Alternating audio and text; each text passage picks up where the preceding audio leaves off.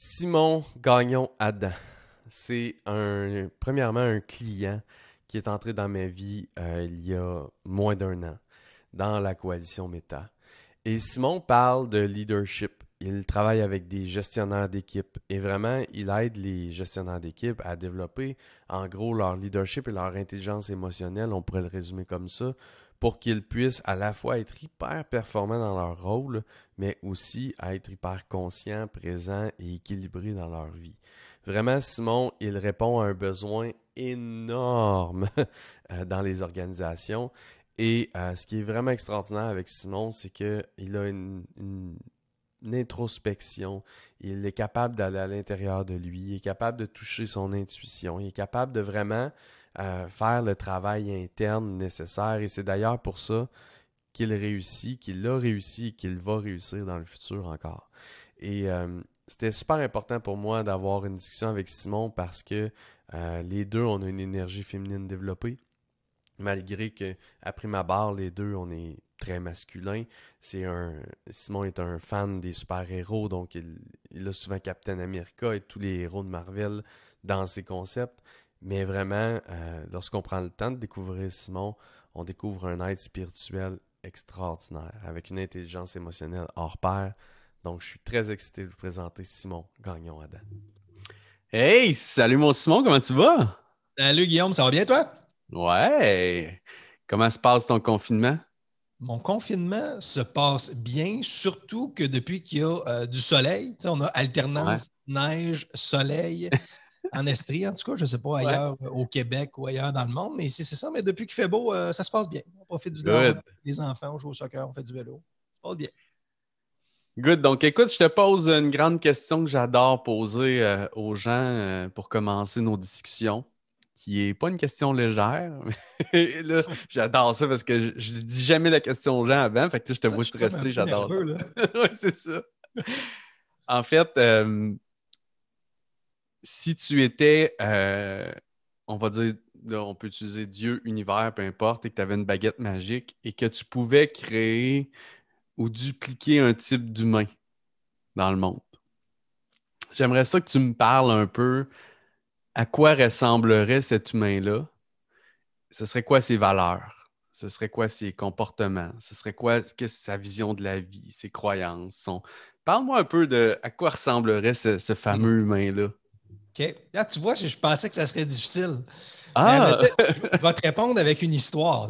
J'ai écouté, j'ai écouté le film The Green Book. Ouais. En fin de semaine. Je ne sais pas si tu as écouté le film. Euh, oui, je l'ai écouté à ta peu. Rappelle-moi, par exemple. Euh, The Green Book, c'est l'histoire euh, d'un pianiste. Oui, oui, oui, oui. Pianiste noir avec un Italien. En 1960. je ne sais pas, toi, comment tu as, vécu de voir ce film-là. Moi, à la fin du film, j'ai braillé pendant 15 minutes. moi aussi. Euh, pas 15 euh, minutes, mais j'ai pleuré, effectivement. Pour moi, c'est comme. C'est, c'est juste inconcevable que des, d'autres êtres humains puissent se faire traiter comme ça.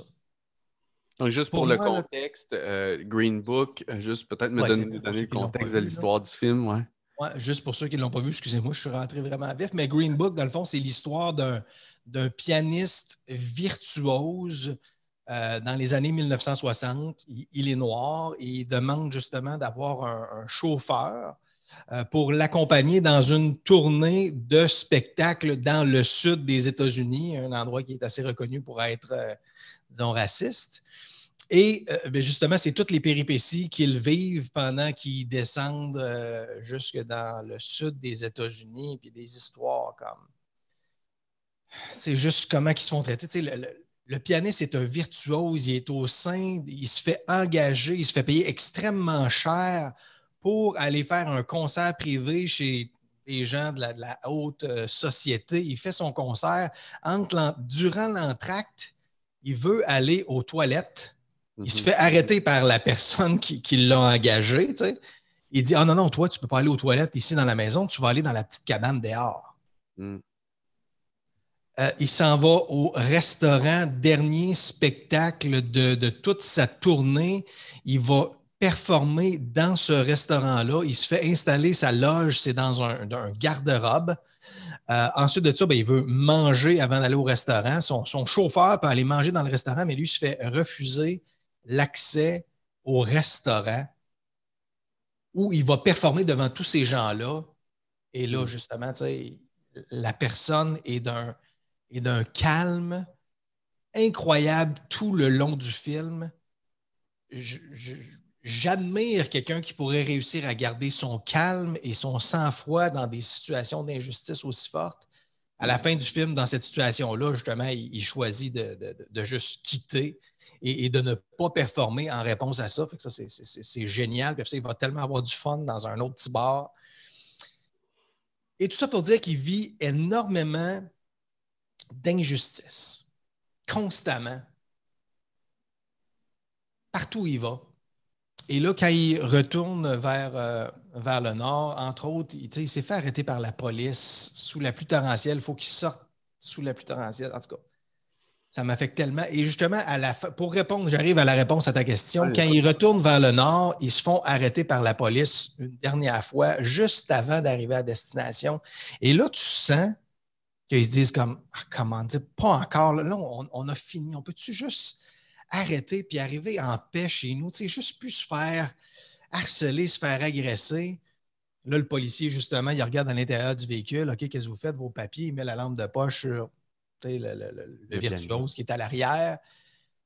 Tu, sens qu'ils vont se dire comme Ah, une autre injustice qui arrive. Et là, le policier dit Vous savez pourquoi je vous arrête? Ils disent Non, mais en se doutant, c'est quoi?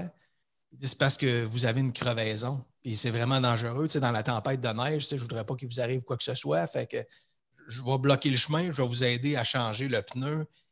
Et et moi, ce moment-là, je, suis parti à pleurer.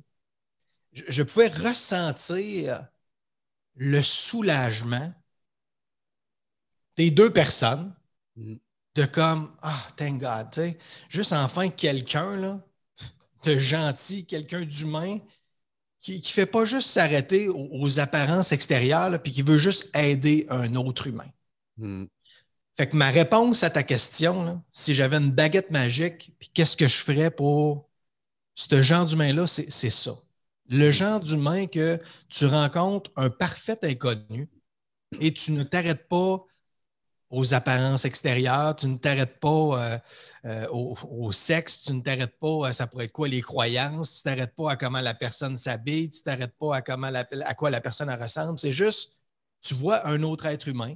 Hmm à la base, par défaut, tu es juste gentil avec l'autre être humain. Tu pourrais y ouvrir la porte sans aucune raison. juste gentil de base. Et si tu vois qu'un autre être humain peut avoir besoin d'aide, tu l'aides. Hmm. Au lieu de ces situations-là que des injustices criantes ou de tout simplement ne rien faire pour aider un autre être humain qui pourrait être dans le besoin. C'est ça que je ferais. Je voudrais plus d'être humain. L'union plutôt que la division, c'est ce que j'entends. Beaucoup d'union. Oui, ouais. vraiment. Union et bienveillance. Ouais. ouais. Puis ça, ça t'habite-tu souvent, cette, euh, ce désir-là, ou c'est parce que je t'ai posé une belle question? Non, non, non, il la lasse. C'est vraiment, c'est. Je te dirais que c'est un de mes euh, sentiments euh, omniprésents qui guide mes actions. Pour moi, quand j'étais jeune, personnellement, j'ai vécu euh, un petit peu de bullying. Fait que, probablement qu'il y a une partie de ça qui m'affecte en moi et qui fait que je suis encore plus sensible aux situations d'injustice, de traiter un autre être humain euh, sans dignité, de ne pas, de pas lui donner la valeur qu'il devrait avoir ou la dignité qu'il devrait avoir. Et c'est pour ça que quand je vois des, des films comme ça, ça, m'affecte vraiment. Et quand je vois des, situations comme ça dans le quotidien ou quand j'étais dans mon rôle de leader auparavant, c'est vraiment des choses que j'ai beaucoup de difficultés à, juste ignorer. Ça m'affecte profondément. Et c'est ça ma mission, dans le fond. C'est je veux, je veux aider le plus de gens possible à être mieux outillés pour qu'ils puissent être en conscience de l'impact qu'ils peuvent avoir sur les gens autour d'eux et surtout de l'impact positif quand ils font des, tellement des petites actions pour donner de l'importance aux autres, donner de l'aide aux autres, à quel point ça peut avoir un immense impact positif dans la vie d'une autre personne parce qu'on ne sait pas qu'est-ce que la personne a vécu cinq minutes avant, euh, la journée d'avant ou dans sa semaine avant. Donc, des fois, une, simple petite dose de gentillesse avoir tellement un gros impact positif dans la vie d'une personne. Je trouve ça cool parce que, euh, dans le fond, tous les invités que j'ai j'ai sur euh, les discussions méta, c'est tous des gens que, j'aime beaucoup. Je t'aime beaucoup, Simon. Puis ce que je remarque, c'est qu'il y a un fil conducteur, c'est que c'est des grands empathiques. Euh, puis, euh, tu sais, euh, j'ai appris à te connaître. On, travaille ensemble un peu. Puis, j'ai appris à te connaître. Puis, je vois que tu es un grand empathique. J'en suis un aussi. Puis, une des, choses qui, me, fascine, moi, c'est de savoir comment dealer avec cette empathie-là. qui est Parce que, dans le fond, moi, je travaille toujours et j'invite des gens. Mon entourage, c'est des gens qui veulent contribuer, impacter, servir vraiment. Là. Puis je sais que c'est ton cas. C'est le cas des autres gens qui vont être sur l'appel aussi, sur les discussions aussi. C'est des gens qui veulent sincèrement aider, puis par la bande veulent améliorer leur vie aussi, générer de l'abondance pour pouvoir grandir, expérimenter davantage, puis bref, toujours évoluer, puis que ça fasse boule de neige, tout ça.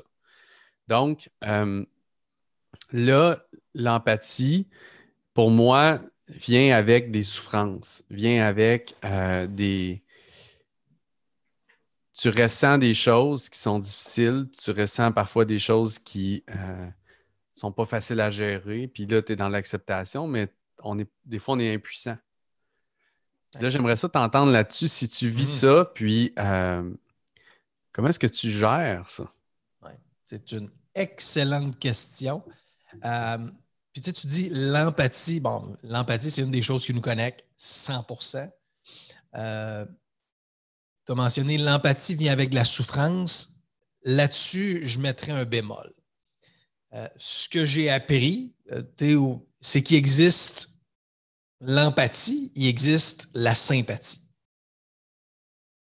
Personnellement, je suis une personne hyper sensible. Probablement que, toi, c'était similaire aussi là-dessus. Mm. Je ressens les émotions des autres et, ça, c'est la partie sympathique qu'on a. C'est de ressentir la même émotion que l'autre. L'autre personne va vivre une émotion, l'autre personne va être triste, l'autre personne va être stressée. On, se met tellement dans la peau de l'autre personne qu'on vit la même situation. Ça, c'est particulièrement difficile, exigeant, surtout pour des gens hypersensibles comme nous. Moi, en plus, j'ai de mon hypersensibilité euh, peut venir aussi anxiété. Donc, tu prends le, poids, la souffrance de l'autre et tu voudrais faire quelque chose, comme tu dis, tu te sens impuissant, ça crée de l'anxiété, ça crée de la tension. Donc, ça, c'est très difficile.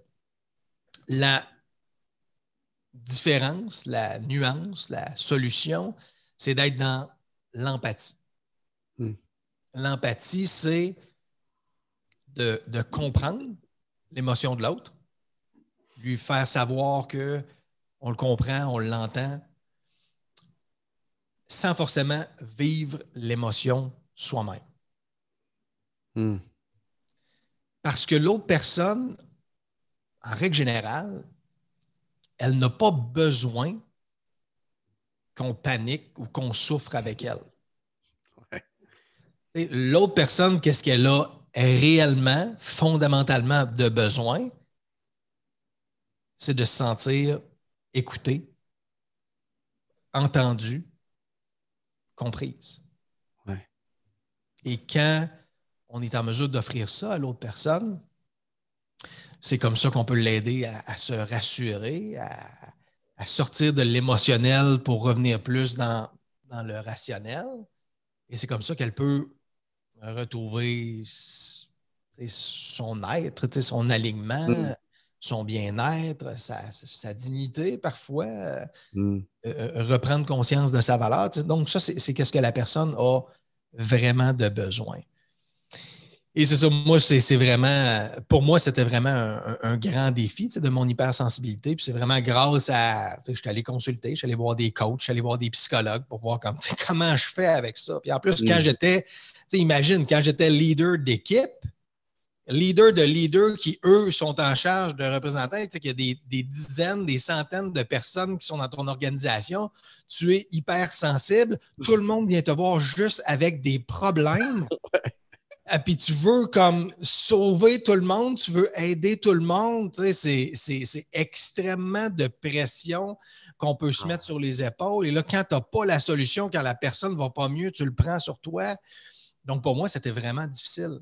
Et c'est pour ça que j'allais consulter pour voir, peux-tu avoir des outils pour savoir comment faire pour mieux dealer avec ça? Parce que si moi, je prends tout ça sur mes épaules, si moi, je, je ressens toutes ces émotions négatives-là de des dizaines de personnes, euh, je ne serai plus le, pilier euh, solide et confiant que, les gens ont besoin que je sois. Ouais. Au milieu de la tempête, les gens, ils ne veulent pas que, que le phare euh, il se promène. Ils veulent que le phare est solide, puis c'est ça qui, qui donne une, ligne directrice. Donc, j'avais besoin justement d'outils pour m'aider de passer de la sympathie à l'empathie. OK. Puis là, mettons concrètement, comment super intéressant, c'est comme discussion. Concrètement, là, je, je sais que c'est une question de savoir-être, de pratique, de on ne se leurre pas là-dessus, mais s'il y avait un, des lignes, si on veut, directrices ou un how-to de concrètement, comment est-ce que euh, tu passes de, la sympathie à l'empathie? C'est comme ça que tu le vois. Puis vois-tu, moi, j'ajouterais même de la sympathie à l'empathie et la compassion, qui sont tous, c'est tous des définitions différentes selon qui les donne, mais euh, y aurait-tu un. C'est quoi, comment concrètement, toi, quand ça se produit, ça, que tu es dans l'énergie du sauveur, dans l'impuissance, le, le, t'encaisses ça, comment toi tu le fais? Je suis curieux de, curieux de t'entendre. Je vais prendre des notes. C'est bon. Euh, tu vois, comme souvent par, par défaut, quand on parle avec quelqu'un, ce que la personne dit, ce que la personne dit, on, ça va comme être un, miroir de nous-mêmes. Donc, disons que quelqu'un vivrait une situation difficile. Là, nous, qu'est-ce qui va se passer dans notre tête? C'est Hey, j'ai-tu déjà vécu une situation similaire? Ah, ben oui, ça me rappelle, moi, à l'époque, il m'était arrivé pratiquement le même genre de choses. Eh oui, et moi, à l'époque, je m'étais senti comme ça. Donc, la personne nous parle, mais pendant qu'elle nous parle, dans notre inconscient, qu'est-ce qui se passe? On fait juste fouiller nos propres mémoires, de nos propres vécus, de nos propres ressentis. Et là, quand on trouve expérience similaire, c'est quoi la réponse qu'on va donner? Ah, je sais tellement comment tu te sens. Moi, il m'était arrivé ça à l'époque.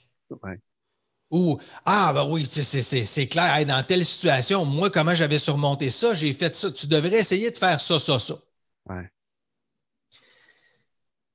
Donc, un, c'est juste de prendre conscience que ça, c'est un peu notre, notre mode de fonctionnement par défaut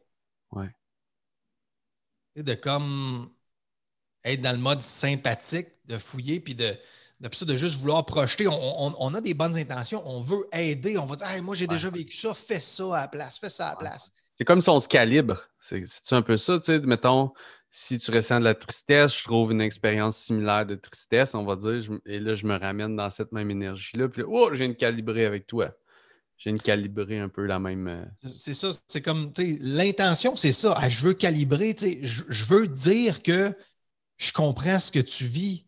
Euh, Garde, j'ai déjà vécu la même chose, puis je veux tellement t'aider. Gars, je vais tout de suite te donner une solution. Je vais toujours comment moi j'ai réussi à passer au travers de ça. Mais ça, ce que ça fait, c'est que comment l'autre le perçoit, puis, qu'est-ce que c'est pour vrai, dans le fond, c'est à ce moment-là, quand on est dans ce mode-là, on parle de nous. Hmm. Tu sais, quand on est dans la sympathie puis qu'on tombe que nous, on vit l'émotion, c'est parce que nous, on est allé vivre, on est en train de revivre notre propre histoire du passé. Fait qu'on est en train de. La personne nous parle, mais nous, on est juste impatient de lui répondre Hey, moi, j'ai vécu ça. Ouais. Comment tu fais pour passer de l'empathie à la sympathie? C'est juste d'être conscient Oh boy, je suis en train de tomber là-dedans, moi, à juste vouloir parler de moi. Parce que la personne en face de nous, ce n'est pas ça qu'elle a besoin. La mm. personne en face de nous, elle vit un moment plus difficile, plus challengeant, et elle a besoin qu'on lui donne de l'attention à elle. Mm. Elle ne veut pas qu'on lui donne des conseils si elle ne nous demande pas de conseils. Pareil comme nos parents qu'on dit quelque chose, puis Ah, ben tu devrais faire ci, tu, vas-tu écouter les conseils que, que, tes parents vont donner, puis même des fois, c'est tes, amis ou ta famille, peu importe. Tu, parles de quelque chose de difficile, puis tu te fais donner un conseil. La pensée que tu vas avoir en tête, c'est comme Tu m'écoutes-tu? ouais. Tu, m'écoutes-tu? Ouais. Et, et, la vraie empathie, c'est que notre réponse incite dans la dans la, pensée de l'autre, non pas tu m'écoutes-tu, mais c'est comme Ah, wow, merci de prendre le temps de m'écouter. Ça me fait du bien, juste de savoir que tu es là. Hmm. Des fois, on se met comme tellement de pression. Ah, il faut que je dise la bonne chose, il faut que je lui amène la bonne solution. La personne, c'est pas ça qu'elle a besoin. Elle a besoin d'empathie et c'est simplement de lui démontrer que on l'écoute, on l'entend et on la comprend. Et ça, c'est simplement en aidant la personne à comprendre comment elle se sent, pourquoi elle se sent comme ça. Donc, au lieu de tenter de lui dire Moi, je me suis déjà senti de même, fais ça, de lui donner des réponses, à la place, nous, notre travail empathique, c'est plus de lui poser des questions ou de lui, juste de lui redire, de servir de soundboard en bon français pour lui redire qu'est-ce qu'elle vient de dire. Juste, OK, là, présentement, tu dis, tu dis qu'il s'est passé ça, ça, ça. Fait, que là, présentement, tu es, triste. Tu essaies de lui renvoyer. Fait, que c'est ça que tu vis présentement, tu es triste. Et là, des fois, la personne va dire Oui, c'est exactement ça, je suis triste. Ou des fois, la personne va dire Non, je ne suis pas triste dans le fond, je suis en colère. Ouais. Et souvent, c'est ça que la personne a besoin. Elle a juste besoin de, elle, mieux comprendre comment elle se sent. Elle a besoin d'une autre personne pour servir de soundboard, juste pour pouvoir se confier sans se sentir jugé ou attaqué. Juste quelqu'un qui va vraiment l'écouter puis qui va aider à se calmer par soi-même. Hmm. Puis là, mettons, c'est intéressant, j'aime vraiment ça, mais après ça, comment toi tu fais passer une personne, si on veut, de, cet état-là ou de la situation? Euh, là, je sors de, toi qui est l'empathique, euh, bref, ou de moi qui est l'empathique, le sauveur, etc. Mais OK, tu, réussis à faire ça. C'est quoi le, next step qu'on propose? Dans ton cas, c'est souvent des membres d'une équipe, mais ça peut être un client ou ça peut être un conjoint ou ça peut être un ami, ça peut être bon. Une fois que la personne, on l'a aidé à se comprendre puis qu'on est devenu sympathique, Qu'est-ce que toi tu vois après qui, peut se produire pour que la personne. Parce qu'une fois qu'on s'est compris, c'est cool, mais on est encore, à mon avis, dans l'inertie, dans l'inaction. On n'a pas changé rien encore. On a compris, mais on a... toi, tu vois ça comment après? Oui, super bonne question. Tu sais, dans le fond, euh,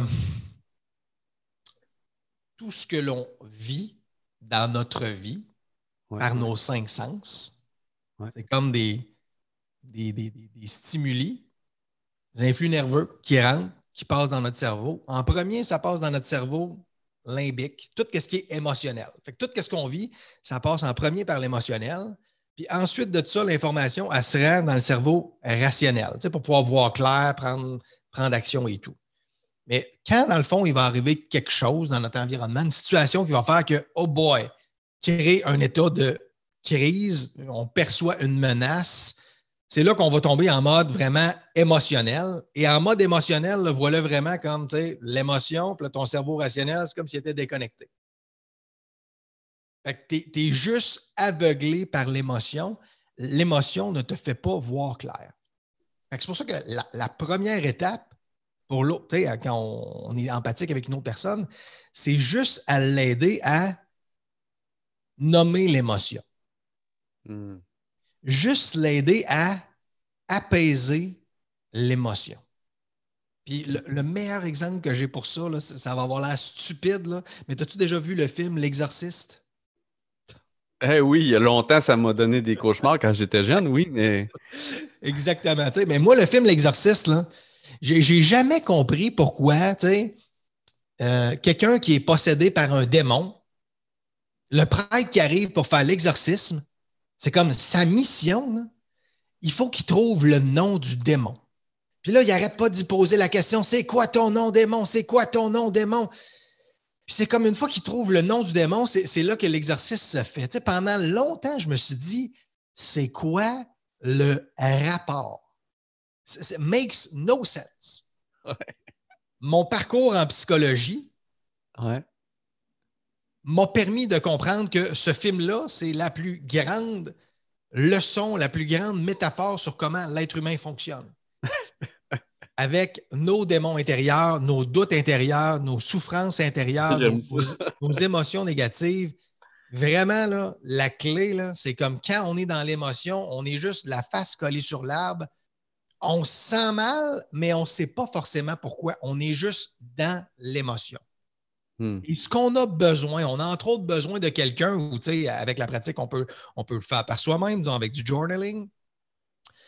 Mais ce qu'on a besoin, c'est juste de nommer l'émotion. Hmm. Comment je me sens? C'est comme si ça te gratte sur le bras. Tant que tu ne gratteras pas exactement où c'est que ça pique, ah ça va continuer de te gratter. C'est comme, chérie, gratte-moi dans le dos. Non, pas là. Non, pas là. exactement. Puis quand elle te gratte dans le dos, tu fais comme Ah, yes, c'est ça, exactement. Mais c'est la même affaire côté émotion. Il faut juste que tu puisses réussir à nommer c'est pourquoi je me sens de même? Je suis-tu stressé? Je suis-tu? Je triste? Je suis-tu anxieux? Je suis-tu en colère? Je suis-tu frustré? Je suis-tu en tabarnak? c'est quand tu as réussi à nommer l'émotion. Parce qu'on sait que tabarnak, c'est un nom d'émotion, hein? C'est comme, euh, comme très en colère, enragé, whatever, c'est quoi ça représente pour une autre personne. Mais une fois que tu as réussi à nommer l'émotion, c'est ça qui permet comme d'exorciser ce démon, ce qui permet de d'apaiser l'état émotionnel. Et voilà comme, OK, on peut passer du cerveau limbique, du cerveau émotionnel au cerveau rationnel. C'est comme le, ah! passage, c'est le pont, c'est de dire, OK, on a identifié la bête. Maintenant, c'est quoi? C'est comment on peut l'apprivoiser ou l'attaquer ou peu importe comment on choisit le terme. Exactement. le pont, c'est excellent. C'est comme si ton pont est bloqué, tu ne pourras mm. pas te rendre l'autre bord. Tu ne pourras pas voir clair. Tu ne pourras pas prendre des bonnes actions tant que le blocage qui est émotionnel ne mm-hmm. sera pas réglé. C'est pour ça que c'est tellement important, justement, de s'entourer de gens qui vont vraiment nous écouter sans jugement et qui vont nous aider à nommer les émotions. Parce que c'est ça qui va dénouer dans notre cerveau le chemin, qui va enlever le blocage, pour qu'en plus, après ça, on puisse penser rationnellement. Donc, la première étape, aider la personne à nommer l'émotion. Et la deuxième étape, ben, tu ne veux pas juste que ça reste dans l'inertie. là, tu veux juste amener une question qui va amener à passer à l'action. OK, hmm. là, OK, là, maintenant, tu t'es calmé. Là, cette situation-là, c'est ça qui t'a créé de la frustration. Fait là, qu'est-ce que tu vas faire la prochaine fois qu'une situation comme ça va t'arriver? Hmm. Ou qu'est-ce que tu vas faire à partir d'aujourd'hui pour que ça change?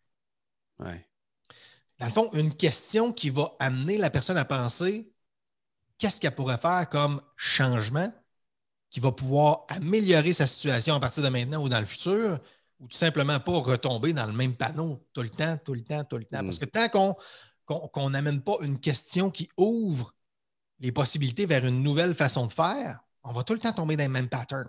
Ouais. On nomme l'émotion, on pose une question pour passer à l'action c'est là que c'est extrêmement puissant d'avoir. Euh, puis le but, c'est pas. en fait, ça fait des années, je dis le but, c'est pas de vendre du coaching ou du mentorat, mais c'est de vendre du coaching puis du mentorat dans le sens où c'est fou à quel point ça donne une belle distance avec soi-même. Ça donne ça permet d'identifier, ça permet d'identifier les émotions, ça permet de les comprendre, ça permet de se déposer, ça permet de se plaindre à la limite à une personne qu'on paye pour nous écouter le temps qu'on a envie de se plaindre. Puis une fois qu'on s'est plaint, on peut mettre de la clarté, enlever le brouillard, euh, mettre un peu de vent pour qu'il fasse clair. Puis là, se poser les bonnes questions, puis se faire poser les bonnes questions. C'est là, c'est là où c'est extrêmement puissant. Puis c'est drôle parce que j'avais la discussion hier avec ma blonde. Moi, j'ai, moi, j'ai eu plein de coachs dans ma vie. Puis là, j'en ai un que ça fait trois mois exactement qu'on est ensemble. Et je lui disais, tu sais, parce que ma, blonde, des fois, va me dire Parle-moi, parle-moi, tu sais. Puis je suis comme, mais non, je peux. Oui, je vais, je vais te parler, mais je peux pas. Je peux pas. Tu peux pas être mon coach. Ça, peut, ça, ça, sera toujours impossible. Parce que je veux que tu sois là juste pour moi. Je veux que tu mettes tout, tout, tout ce que toi, tu as dans ta tête de, de tes expériences, tu l'as dit tantôt, tes expériences passées, ce que tu as vécu, tes solutions, tout ça, parce que tu vas me donner des solutions. Tu veux tellement pas que j'ai mal. C'est normal, je suis pareil avec toi, tu sais. Mais là, ça, ce sera toujours impossible. Mais le coach, lui, je le paye une heure, une heure et demie avec moi. Et tout ce qu'il a comme focus, c'est de m'aider à me comprendre puis à trouver mes propres solutions, etc. Je trouve ça extrêmement puissant. Euh. Puis après, je te parlerai de mes découvertes. Là, je vais te parler, puis là, je vais être vraiment fier de te parler de où je suis parti, ce que j'ai compris, c'est quoi mes découvertes, puis là, maintenant, comment je veux qu'on fonctionne. Es-tu d'accord avec ça? Je suis tellement d'accord. Et dans le fond, euh, pourquoi coaching, mentorat, euh, toute autre personne dans, dans, des professions similaires, c'est si important. Les gens qui sont proches de nous, en règle générale, vont être dans le mode par défaut de sympathie. Mm-hmm. Donc, je ne vais pas bien, je vis des émotions négatives, je vis des doutes, des inquiétudes, je te les partage. Oh boy! L'autre personne tombe dans exactement le même mode, puis là, elle veut juste te shooter des affaires, tu ne te sens pas entendu, tu ne te sens pas compris, tu te sens jugé. Fait, que ça ne t'aide pas.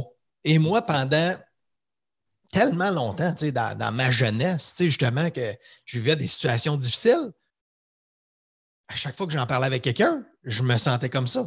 Comme, la personne voulait m'aider, la personne avait des bonnes intentions, mais juste ce qu'elle faisait, juste qu'elle donnait des conseils, je me sentais comme jugé, que dans le fond, je n'étais pas assez bon pour avoir les réponses par moi-même.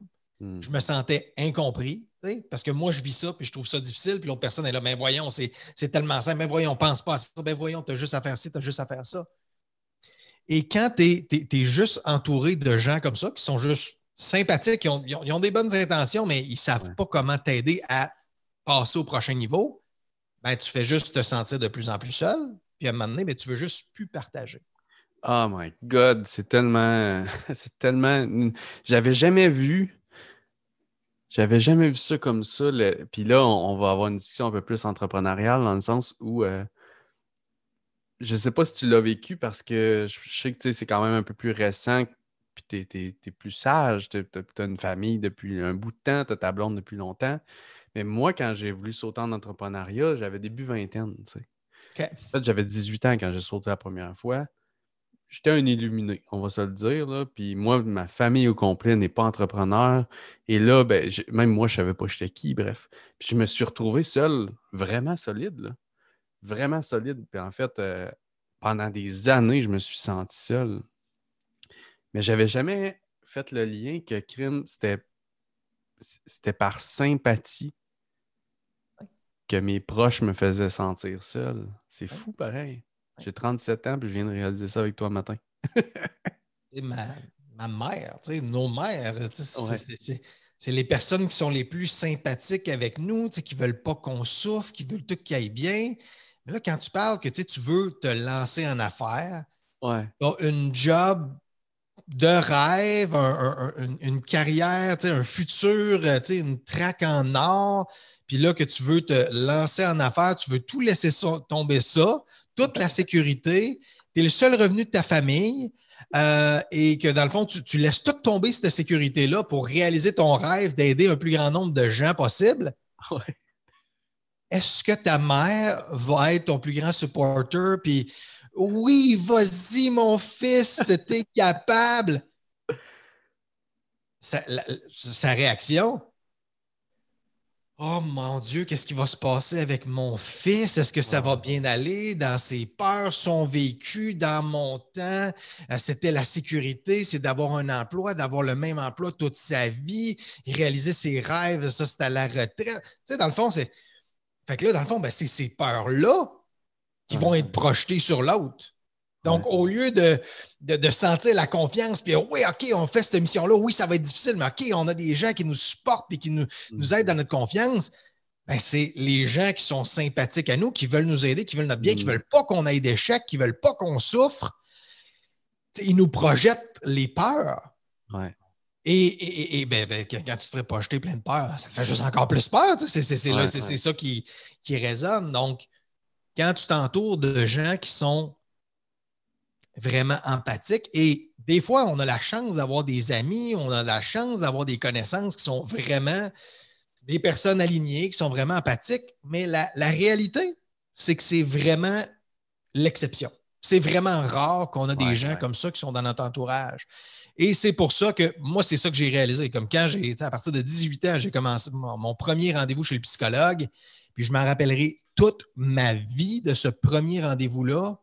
La personne, je lui parlais de, de, ce que je vivais, de mon anxiété. Et elle me répondait OK, oui, je comprends, je comprends que tu vis ça, parfait. Puis elle me posait une autre question. Ah oui, je comprends. Puis elle me posait une autre question. Et là, là pendant que j'étais dans le processus, j'étais là comme c'est bizarre, il me semble que c'est différent de toutes les conversations que j'ai eues dans le reste de ma vie. Étrangement, je ne sais pas si. Ah, ben oui, c'est ça. Je ne me sens pas jugé. Puis je me sens écouté. Puis ça, là, my God, que ça fait du bien, ce feeling-là. de se sentir écouté sans jugement. Moi, j'ai vécu ça quand j'avais 18 ans, puis ça, je l'ai vécu longtemps. Et après ça, je me suis dit, ce sentiment-là m'a tellement fait sentir bien que je veux le plus possible dans ma vie pouvoir offrir ce sentiment-là à d'autres personnes qui en ont besoin aussi, de se sentir écoutés sans jugement et les aider à voir plus clair et à voir le prochain next step pour atteindre leur objectif qui est important pour eux. Hmm. J'adore ça. La sympathie. Tu sais, j'avais déjà identifié que clairement, ben, tu as pris l'exemple de maman. je vais prendre l'exemple de maman, mais ajoute euh, papa, conjointe, ami, ajoute-les tout un après l'autre, qui nous projetait nos peurs. Puis moi, je disais tout le temps, puis c'est ce que je dis souvent à des clients, je dis, tu sais, là, tu te fais projeter les peurs qui ne t'appartiennent pas, sauf que tu les, si tu les absorbes, ben, crois-moi que ce qui t'ont envoyé comme peur, tu risques grandement de concrétiser ce qui t'ont prévenu qui allait arriver. Puis après ça, tu vas avoir un, ben, je te l'avais dit. Et voilà. Self, euh, euh, self-fulfilling prophecy. Exact, c'est ça. Une, prophétie qui, qui se réalise. Euh, donc, ça, je l'ai vécu, je, l'avais compris, mais j'avais la sympathie. C'est super intéressant. Puis dis-moi donc, parce que je l'ai vécu, je l'ai vu, excuse-moi, avec toi à quelques reprises. Je l'ai vécu aussi, mais je l'ai surtout vu avec toi, puis je suis curieux de t'entendre. Quand tu tombes dans un. Parce que tu dis 18 ans, commençant en psychologie, des coachs, etc. Je commence à te connaître, tu es très introspectif, tu te connais, bref, tu te jauges rapidement.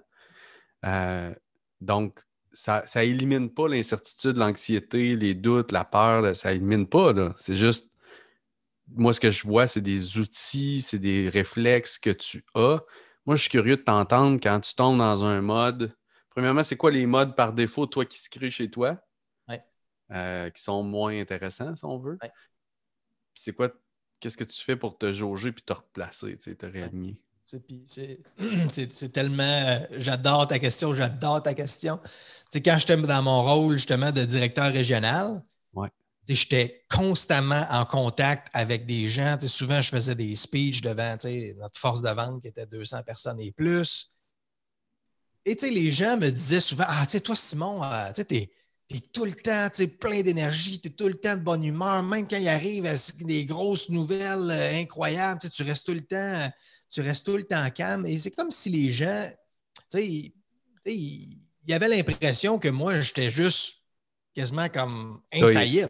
J'avais jamais de, j'avais jamais de doute et tout. Et, pour moi, c'était comme tellement important de, de, briser cette fausse croyance parce que, oui, dans mon travail de leader, c'est super important. Quand j'arrive face à face avec une personne, mon rôle, ma job, c'est d'être un pilier solide. Peut-être que j'ai vécu, euh, euh, j'ai partagé récemment, comme quand mon, mon, père est décédé en 2017, on s'entend, là.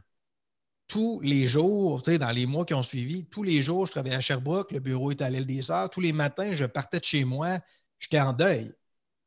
Je braillais dans mon char. Quand je partais de chez nous à Sherbrooke, jusqu'à temps que j'arrive à l'île des Sœurs. Hmm. Je m'assurais de vivre mon émotion et de la faire sortir avant d'arriver en face avec les gens qui avaient besoin de moi solide. Donc, tout ça pour dire que euh, c'est pas parce que tu te connais, c'est pas parce que tu as, fait un travail d'introspection que, hey, tu ne verras plus jamais de doute, jamais d'incertitude. J'avais beaucoup de succès dans mon ancien rôle. J'étais un expert du leadership. J'ai décidé, OK, je vais aller partager cette expertise-là plus grand dans le monde. Je vais devenir un entrepreneur. On s'entend? Euh, devenir entrepreneur et devoir connaître tous les aspects d'une business, c'est une autre game. Donc, il a fallu mm-hmm. que j'apprenne beaucoup, que je sorte de ma zone de confort. N'importe quel entrepreneur qui a vécu ça ou n'importe qui qui, qui se joint dans un nouveau rôle, c'est normal de vivre des doutes. Quand tu sors de ta zone de confort, tu apprends des nouvelles choses, tu te sens incompétent au départ. J'apprends à ma fille à faire du vélo présentement. Euh, à chaque fois, elle donne un coup de pédale, elle tombe, un coup de pédale, elle tombe, là, elle se fâche, elle se met à crier. C'est comme quand tu apprends une nouvelle compétence, c'est vraiment difficile. Mm-hmm. Fait que c'est correct. On en vit tout du doute. On en vit tous des incertitudes, des inquiétudes. Mais après ça, c'est comment on va dealer avec ça? Combien de temps on va rester dans cet état-là? Puis hmm. est-ce qu'on va laisser l'état de doute s'amplifier, s'amplifier, s'amplifier, qui prenne 100% de notre focus et qui nous fasse qu'on abandonne nos, projets, nos rêves, nos aspirations? Ben moi, dans le fond, moi, ma réponse, c'est non. dans le fond, j'ai appris à observer c'est quoi mes, mes, mes déclencheurs. C'est comme disons que je vais être devant un grand projet qui va être très important, que je vais avoir des hautes attentes, ben ça m'arrive. J'ai découvert qu'un de mes patterns, c'est dans les jours d'avant, je vais, je, je vais souvent être dans le doute. Je vais souvent être dans la remise en question. Pourquoi? Parce que j'ai vraiment à cœur que ça fonctionne. J'ai vraiment à cœur d'aider des gens. J'ai vraiment à cœur de euh, pouvoir servir, de pouvoir aider. Et là, ben, quand, disons, je suis dans une situation comme ça, je suis dans l'émotion. Oh, là, je suis capable de, mettre en perspective. OK, là, je me sens comme ça, je suis dans le doute. OK, oui, il y a quelque chose de gros qui s'en vient. OK, ça m'est déjà arrivé. Qu'est-ce que j'ai fait dans le passé dans ce genre de situation-là? OK, il faut juste que je nomme l'émotion, il faut que j'en parle. OK, c'est à qui les bonnes personnes d'en parler? Moi, j'ai comme deux, trois go-to personnes, deux, trois coachs mentors qu'en fonction de la situation, je le sais. OK, là, présentement, je suis dans le doute, je vais aller voir Martin. Si besoin de, de, visualisation, je vais aller voir telle autre personne. Mais même moi qui aide des leaders à voir clair, quand même moi, j'ai besoin de, comme toutes les autres personnes, à quand mm. je suis la face collée sur l'arbre, avoir d'autres personnes empathiques avec qui je peux partager, euh, qui vont m'aider à prendre un pas de recul, mettre les choses en perspective, puis juste, ouais, OK, je suis sur la bonne voie, je continue, ou, ah, ben peut-être que le doute est là parce que euh, il y, a un petit ajustement qu'il doit faire. Et c'est ce que j'ai appris avec le temps, c'est quand j'ai des périodes de doute comme ça, des périodes de remise en question, j'ai appris à remercier ces moments-là. Ah oui, oh, c'est beau ça. Parce que ces moments-là me forcent à me poser des questions, me forcent à comprendre pourquoi je me sens comme ça. Et c'est grâce à ces questionnements-là que je peux toujours être encore plus aligné avec qui je suis, qu'est-ce que je veux vraiment, qu'est-ce que je veux faire, c'est quoi ma contribution. Et ça me permet de, m'assurer, suis-je sur la bonne track ou dois-je faire un petit changement? Hmm. J'adore ça. J'adore ça. Donc, c'est un beau pattern qui est assez clair, euh, qui est d'écouter l'émotion, la nommer. Ensuite de ça, de retourner dans l'expérience passée pour voir, on a toutes des solutions qui ont déjà marché par rapport à ça? Poser des bonnes questions pour voir vers quoi on s'en va. Puis, j'adore le dernier que tu viens de dire, qui est de, remercier ces périodes-là parce que sont très riches, en fait.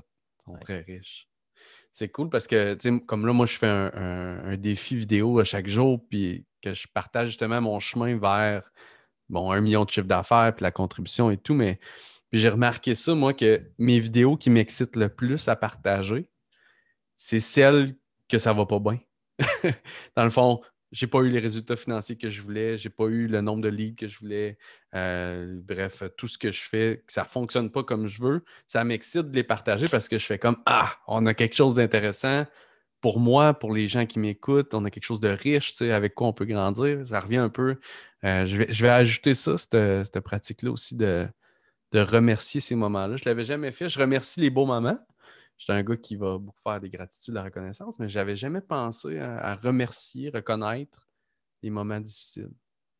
moi, j'ai, je suis quelqu'un de très intense, là, fait que je peux avoir des très gros highs, je me donne comme un malade, puis là, après ça, je suis épuisé, là, je tombe. Puis, tu sais, pendant longtemps, tu sais, je me disais comme, ah, tu pourquoi, tu je tombe comme ça, je suis fatigué, je suis brûlé. Et avec le temps, avec l'expérience, j'ai appris que de ces périodes-là down, hmm. qui étaient difficiles, que je me posais des questions, quand tu es dedans, c'est vraiment difficile. Mais hmm. quand tu en ressors, que tu t'es posé plein de questions, tu en ressors plus fort, plus connaissant de qui tu es. Fait que j'ai justement appris à, à, reconnaître et à apprécier que ces grands moments difficiles de remise en question, c'est comme des phases d'évolution. C'est comme euh, une chenille qui s'en va dans son cocon, elle se déconstruit au complet, elle devient de la glu pendant quelques jours. Mais après ça, elle sort un papillon, une nouvelle forme, une nouvelle version d'elle-même qui est encore meilleure. Mais ça mm. passe par ce moment de, doute, de déconstruction pour pouvoir accéder à ce nouveau niveau-là. Mm. Quelle belle discussion. Merci, mon Simon. Merci à toi, Guillaume. C'était vraiment le fun. J'ai le goût de te laisser avec un mot de la fin qui est euh, encore euh, plus vrai, je pense, pour les, gens très empathiques. C'est facile de, percevoir des fois d'être une éponge à tristesse, colère, souffrance, etc. Et euh, j'aimerais ça qu'on aille carrément à l'inverse, puis j'aimerais ça t'entendre, puis tu me partages pour le mot de la fin. Qu'est-ce que tu vois de beau pour notre avenir en tant qu'humain? Qu'est-ce que je vois de beau pour notre avenir en tant qu'humain? Moi, je suis convaincu, tu vois là, mon, décor, puis je ne sais pas si le monde voit les décors. Oui, on voit le décor. de Capitaine America, un casque d'Iron Man, puis un lightsaber de Jedi. Euh, pour moi, comme les films de super-héros, c'est la plus grande analogie de qu'est-ce qui arrive pour vrai dans la vraie vie avec les vrais héros de tous les jours. Moi, je crois fondamentalement que chaque être humain a un talent ou un message que s'il le partage sans aucun blocage, sans aucune limitation avec le reste du monde, ça va créer un monde meilleur. si hmm. tout le monde, justement, on, incarnait ce, talent, ce message, ce, ce super pouvoir, et qu'on le partageait avec les autres, c'est là qu'on vivrait assurément dans un monde meilleur. Donc, ce que j'aspire, pour le futur, c'est que chacune des personnes qui écoutent ce qu'on partage aujourd'hui, qui découvrent en eux c'est quoi leur talent ou leur message et qui s'assurent de le mettre de l'avant pour le bien-être de l'humanité. Et quand ils sont en contact avec d'autres personnes qui aident ces autres personnes à découvrir c'est quoi leur talent ou c'est quoi leur message qu'ils devraient partager avec le monde. Et si tout le hmm. monde en fait ça, trouver son talent, et aider une autre personne à découvrir son talent, on n'a pas le choix, on va créer un monde meilleur ensemble. Wow. Merci, Simon. Ça fait plaisir, mon cher. Merci à toi.